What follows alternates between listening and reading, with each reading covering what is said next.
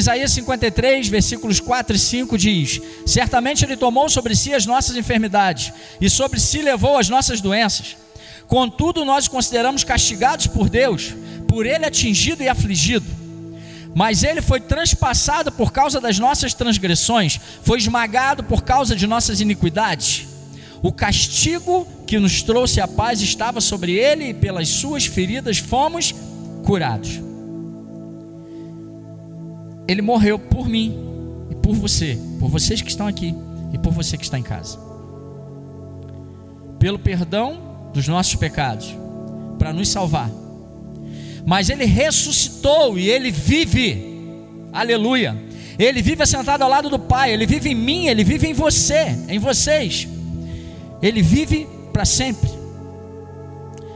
Então abraça o irmão que está do teu lado aí. Você que está em casa aí, que tem poucas pessoas, todas que estão aqui, marido e mulher, convive aí, estão aí sempre com a gente.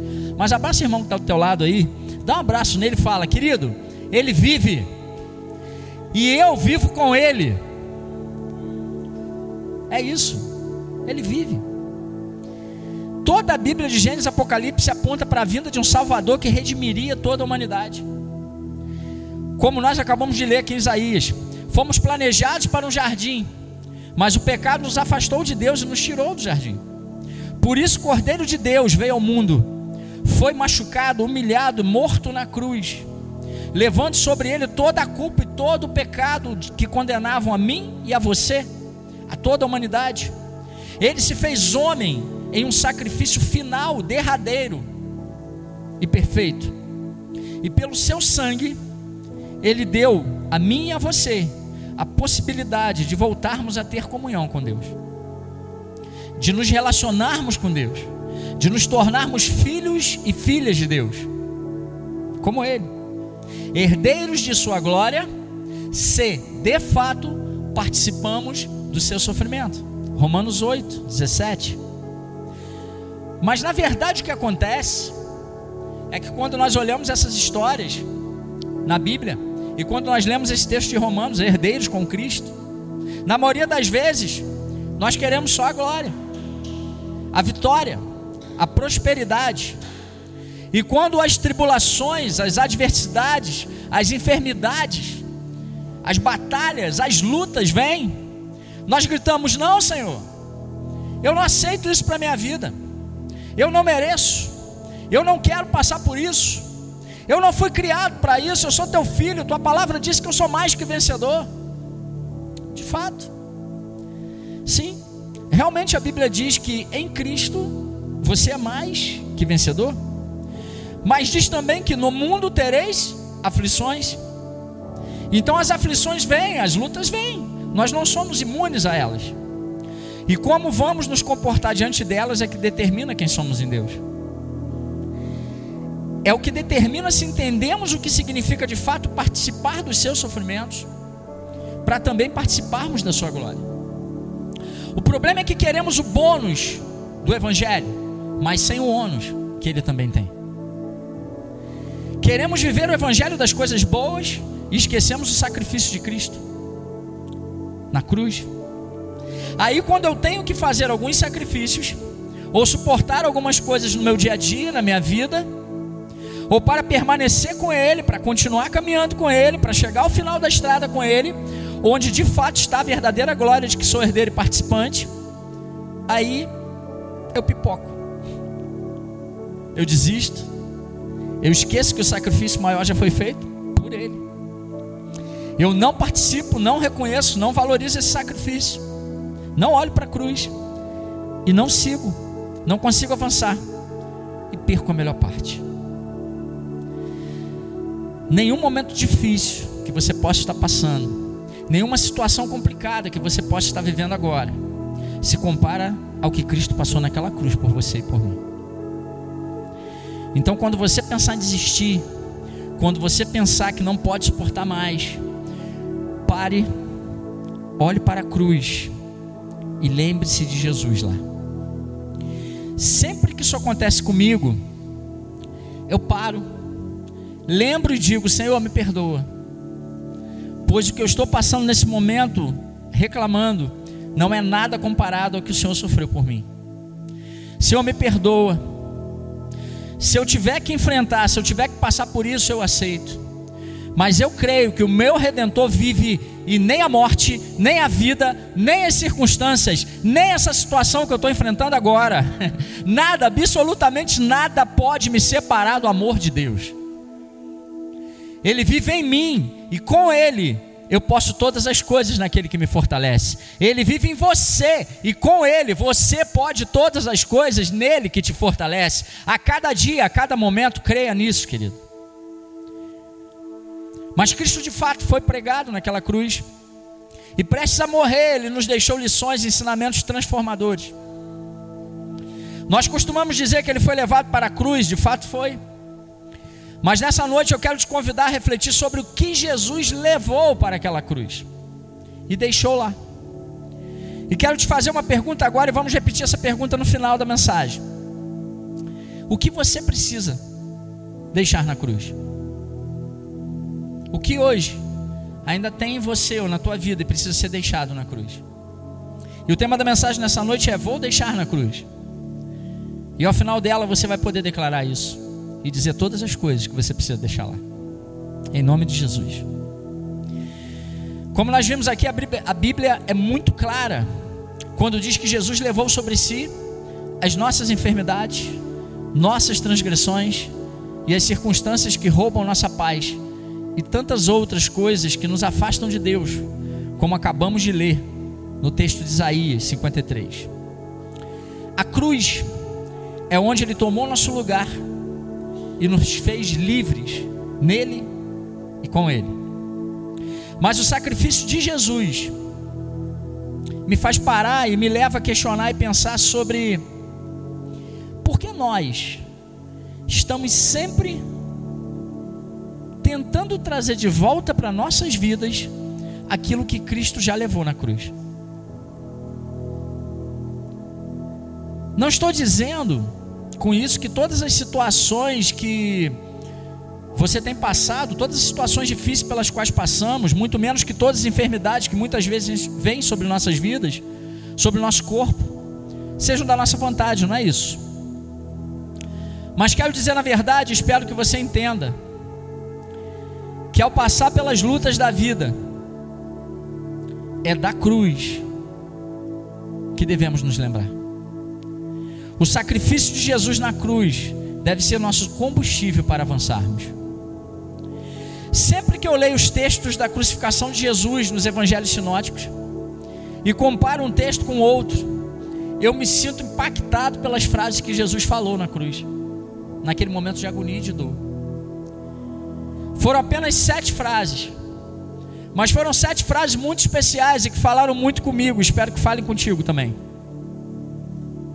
E a primeira delas foi: Pai, perdoa-lhes porque eles não sabem o que fazem. Está lá em Lucas 23, versículo 34. Ele levou para a cruz a nossa falta de perdão ou a nossa dificuldade em perdoar. É difícil perdoar. É difícil deixar para trás a dor, o orgulho, a própria dignidade quando somos feridos, humilhados, traídos ou violentados até. É difícil não gritar pedindo justiça em favor de si mesmo, buscando reparação e às vezes até exigindo vingança. É difícil amar ao outro incondicionalmente novamente, sem esperar nada em troca depois que ele te fere, te machuca, te trai. Mas se você amava antes incondicionalmente, sem esperar nada em troca, por que então estava esperando fidelidade, justiça e retribuição do amor? Então, a verdade é que nós amamos esperando algo em troca o tempo todo. Percebe? E é exatamente aí que erramos e por isso nos decepcionamos. Jesus nos manda amar a Deus sobre todas as coisas e ao próximo como a nós mesmos. Mas espera aí, me amar é fácil. Eu me amo. Eu nunca me machucaria, me feriria, me trairia, me violentaria. Será que não? Será que tudo que eu já fiz e tenho feito é o melhor para mim? sempre foi o melhor para mim? Só me trouxe benefícios até hoje? Será que as escolhas e as decisões e as atitudes que eu tomei até hoje foram as melhores? Se eu mesmo me decepciono, imagina o próximo ou ao próximo. Como esperar algo de alguém se nem mesmo eu correspondo às minhas próprias expectativas? Eu sou falho, sou errante, não sou digno de confiança às vezes. Quando eu entendo que vivo pela graça e pela misericórdia do Senhor, e que não sou capaz de fazer nada de bom e nem de ser bom o suficiente, mas o Espírito Santo que habita em mim é quem me convence todos os dias dos meus pecados, das minhas falhas e da justiça de Deus sobre a minha vida. Aí eu paro de viver as minhas vontades e passo a viver na expectativa da vontade de Deus para a minha vida. Eu paro de esperar do outro e passo a ser e fazer para o outro sem querer ou esperar nada dele em troca. Se me decepcionou, ok, eu perdoo, sigo em frente. Se errou comigo, ok, eu perdoo, sigo em frente. Pois eu também já decepcionei, às vezes ainda decepciona a Deus. E ele diz, ok, me perdoa e segue em frente comigo. Ele me permite seguir em frente com ele. Esse é o padrão de amor incondicional que Jesus demonstrou na cruz. E foi ele quem disse que deveríamos fazer da mesma forma. Em Marcos 11, 25, ele diz: E quando estiver orando, se tiverem alguma coisa contra alguém, perdoem-no, para que também o Pai Celestial lhes perdoe os seus pecados. Em Lucas 17, 13, ele diz: Se o seu irmão pecar, repreenda-o, e se ele se arrepender, perdoe-lhe.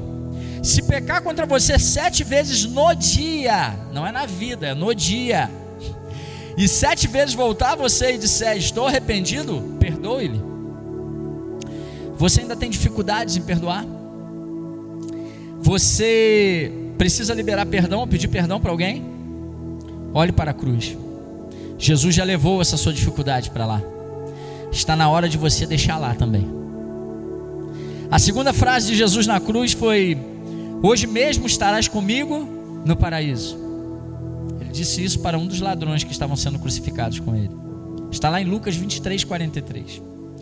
Ele levou para a cruz todo o nosso julgamento e preconceito. Se formos analisar pelo ponto de vista judaico, romano e farisaico, Jesus sempre viveu em mais companhias naquela época. Cercado de pessoas simples do povo, pecadores, publicanos, cobradores de impostos, doentes, leprosos, prostitutas e mais uma extensa lista. Que aos olhos da sociedade na época não eram as melhores companhias. E agora ele morre entre dois malfeitores, entre dois ladrões. Mais uma vez, Jesus não assume o papel de juiz sobre os outros, mas oferece a oportunidade e uma nova chance de salvação. Mesmo em meio ao seu pior sofrimento do ponto de vista humano, enfrentando a dor e a morte, ele encontra forças para ser solidário e oferecer algo ao outro. E que algo? Nada mais, nada menos do que a salvação e a vida eterna com Ele. Ele não julga e não. Perdão, Ele não julga e nos deixa o exemplo de que também não devemos julgar, mas simplesmente oferecer o paraíso, o reino de Deus, a oportunidade de arrependimento. Oferecer Jesus. Que deve se fazer presente através de nós, filhos e filhas de Deus. Nós fomos chamados e comissionados por Jesus para trazer o reino, não para sermos juízes. O reino de Deus é paz, justiça e alegria. Nós fomos chamados para trazer paz, alegria e justiça, e não para fazermos justiça. Quem faz a justiça é Ele, o único juiz. Nós só precisamos anunciar o reino, viver o reino e trazer o reino. Esse é o nosso papel como filhos e filhas de Deus. Mesmo em meio à dor e ao nosso sofrimento, ainda somos o canal de acesso ao Pai. Mesmo que as coisas não estejam indo tão bem como você gostaria, você não pode perder o seu foco de conduzir as pessoas a Cristo e trazer o reino. através das suas palavras e principalmente através do seu testemunho, pessoas serão salvas, encontrarão salvação em Jesus. Ele estava pregado numa cruz e fez isso. E nós? Temos feito? Ou temos nos preocupado mais em julgar e preconceituar o outro, o que o outro fez, se ele é digno ou não é digno, do que em oferecermos a resposta que o outro precisa? A terceira frase de Jesus na cruz foi: Mulher, eis aí o teu filho. Filho, eis aí a tua mãe. João 19, 26. Ele levou para a cruz todo o nosso descaso e falta de preocupação com o outro, nossa falta de misericórdia. Mesmo em um momento difícil de dor, pendurado naquela cruz, Jesus olha e vê o sofrimento de Maria. E com certeza das outras mulheres que acompanhavam a crucificação, e também dos seus discípulos e das pessoas que estavam ali chorando. Ele se preocupa em deixá-la parada, protegida, mas também em deixá-la consolando alguém ao mesmo tempo. Chorar com os que choram. Quantas vezes, diante das nossas dores e dos nossos problemas, nós fechamos os olhos para a dor e a necessidade do outro?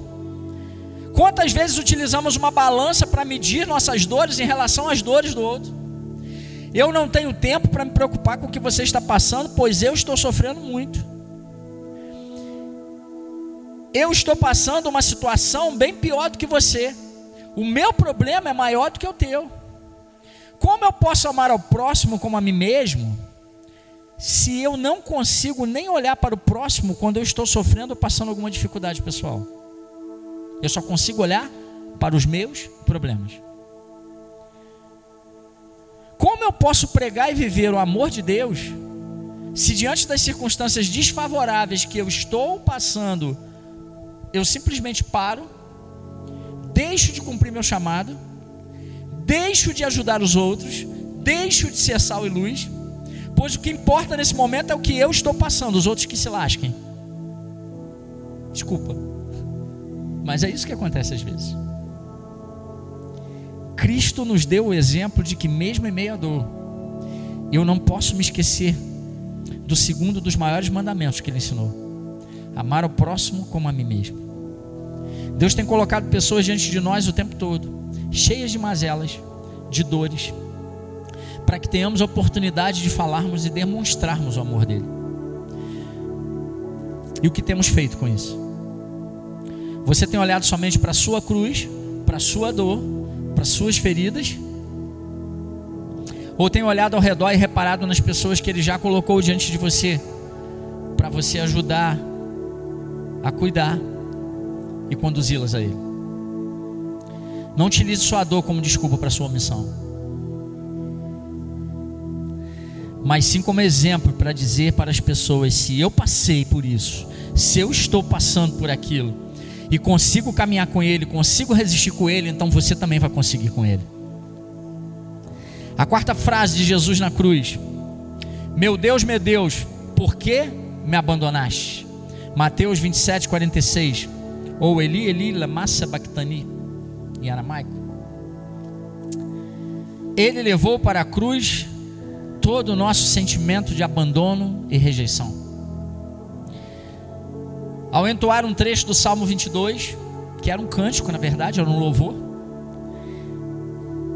ao falar para o Pai sobre seu sentimento de abandono, Jesus nos dá o exemplo de que podemos sim questionar a Deus sobre algo, mas jamais podemos duvidar do seu amor por nós,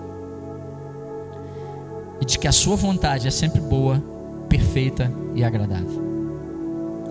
Nem sempre as direções que Ele nos dá vão nos agradar vão nos conduzir a um lugar confortável, onde nos sintamos seguros e bem. Em algumas vezes podemos até sentir dor, podemos até nos sentirmos só por um instante.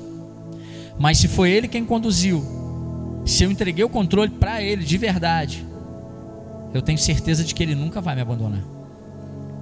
Mesmo quando eu me sentir sozinho, Ele estará lá, pronto para me amparar e me fazer vencer. Jesus se fez maldito em nosso lugar, como está em Gálatas 3:13. E nesse momento há separação necessária entre Deus e sua condição humana, para que ele pudesse experimentar a morte física em nosso lugar. Mas Deus Pai não abandonou pois em seguida ele ressuscita, ele vence a morte, e agora nada, absolutamente nada mais pode nos separar do seu amor e nem do Pai. Por causa do sacrifício de Jesus, você agora é filho amado, favorito de Deus. Você não está mais só, Cristo vive em você, e se você já o aceitou como Senhor e Salvador da tua vida, você tem uma nova família, pronta para te abraçar e caminhar contigo. Sabe aquele sentimento de abandono, de solidão, de não ter ninguém? Ele levou para a cruz. Então deixe na cruz você também, experimente uma nova vida repleta de amor em Jesus. A quinta frase, a gente já está acabando. A quinta frase que Jesus falou na cruz: Tenho sede. João 19, 28. Ele levou para a cruz toda a nossa altivez, o nosso orgulho aquele que era fonte de água vida, viva, como ele mesmo declarou no diálogo com a mulher samaritana à beira do poço: Quem beber da água que eu tenho, que eu sou, jamais sentirá sede. Aquele que era a própria fonte de água da vida, diz que está com sede pede água. Quantas vezes nós achamos que temos tudo o que precisamos? O que tem me basta, não preciso de nada nem de ninguém. Deixa eu te contar um segredo. Se você tem Jesus como Senhor e Salvador da tua vida, realmente você tem tudo que você precisa e amém por isso. Mas talvez ainda assim você precise pedir ajuda. Às vezes isso não é vergonha. O teu orgulho pode estar te impedindo de viver uma comunhão plena com teus irmãos e com Jesus. E se você ainda não tem Jesus como Senhor e Salvador da tua vida, e talvez por isso você sinta se sinta às vezes perdido e vazio, para de fugir. O vazio que você tem no teu peito é do tamanho de Jesus. Se entregue para Ele. Reconheça que Ele é Senhor e Salvador. Passe a caminhar com Ele. Para de achar que não precisa de nada nem de ninguém. Para de fingir que está tudo bem. Aprenda a pedir água. Aprenda a pedir ajuda. Mesmo você que já tem Jesus como Senhor e Salvador. Pode ser que algumas vezes Durante a sua caminhada, você tenha pedido ajuda para as pessoas erradas, talvez. Pedido água às pessoas erradas. E aí, te deram vinagre. Mas isso não significa que você deva desistir. Está na hora de deixar o orgulho de lado, de crucificar todo o restinho do teu orgulho, dos teus medos e reconhecer que Jesus é tudo que você precisa sim, mas que talvez você também esteja precisando pedir ajuda para caminhar com Ele. Então peça. Peça a Ele e as pessoas que Ele já colocou diante de você, do seu lado, para te ajudarem nessa caminhada. A sexta frase que Jesus falou na cruz: está consumado. João 19:30. Ele levou para a cruz todo o nosso sentimento de mérito, de merecimento, e nos deixou uma missão: o ministério da graça e da reconciliação. Nós não somos merecedores da redenção em Cristo nós não somos merecedores do seu amor, nós não somos merecedores do seu sacrifício na cruz, mas pela graça de Deus, pelo favor imerecido, fomos redimidos, fomos resgatados. Jesus pagou o preço, preço de cruz, para que eu e você fôssemos livres do pecado e tivéssemos a chance de herdarmos a vida eterna. Nós recebemos esse favor, essa graça, mas o que temos feito com isso? Quando Cristo diz está consumado, Ele está dizendo: acabei. Eu vim, morri, ressuscitei por você. Minha missão aqui acabou. O plano do Pai se cumpriu aqui em mim. Agora é com vocês. Eu estou subindo, vou sentar à direita do Pai. E vou deixar com vocês o Espírito Santo para auxiliar vocês para conduzir vocês na implantação do meu reino aqui na terra até a minha volta. Você foi salvo, foi resgatado, foi comprado com preço de sangue na cruz. Mas e agora? O que você tem feito com o ministério da graça e da reconciliação que ele deixou sobre você? Tem vindo aos cultos ou melhor, agora não tem vindo, mas simplesmente se contentava a vir aos cultos aos domingos, ou estava simplesmente assistindo aos cultos aos domingos? Só isso. Jura? Nada do que possamos fazer para Ele pode pagar o que Ele fez por nós. Na verdade, Ele não pediu que fizéssemos alguma coisa, Ele pediu que fôssemos alguém, que nos tornássemos seus embaixadores aqui na terra, embaixadores do seu reino, que trouxéssemos o reino. Ele pediu que nos tornássemos filhos e filhas de Deus, assim como Ele, herdeiros com Ele. E quando nos tornamos filhos e filhas de Deus, automaticamente fazemos aquilo que agrada ao Pai. Pois agora não fazemos mais aquilo que desejamos, mas sim somos quem o Pai deseja que sejamos. E por amor fazemos aquilo que o Pai pede e espera de nós.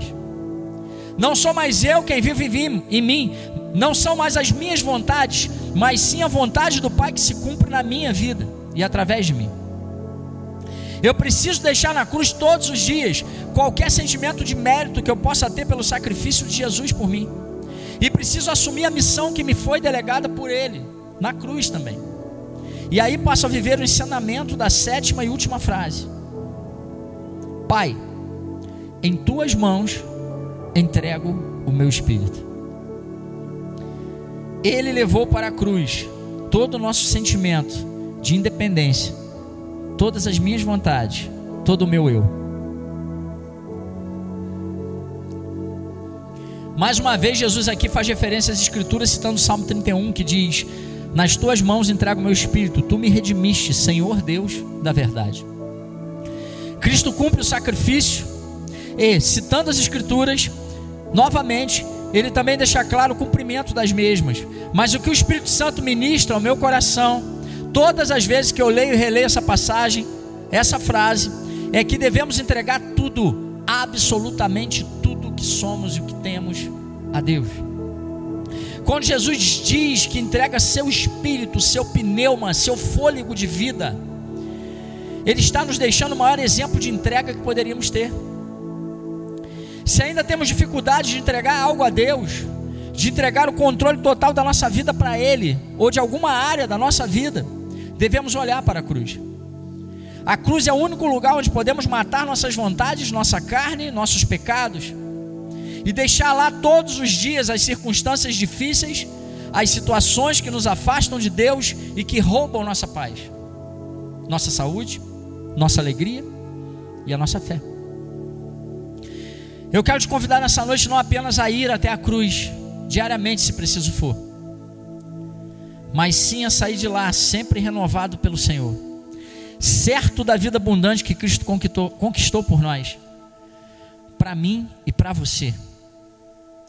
E que ao tomar essa atitude diariamente, se preciso for, você possa sair da cruz com a força necessária para vencer dia após dia. Que a cruz seja o nosso caminho diário, não de penitência, mas de alegria e de certeza de que esse é o único caminho que nos conduzirá ao céu e à vida eterna com Cristo Jesus. Aleluia. Aceite e reconheça o sacrifício de Jesus. Participe desse sacrifício e viva livre de toda condenação e culpa que ainda possa existir sobre a sua vida em nome de Jesus. Você é livre em Cristo Jesus. Então, se tem alguma coisa que ainda te afasta de viver plenamente o que Deus tem para você, deixe na cruz nessa noite.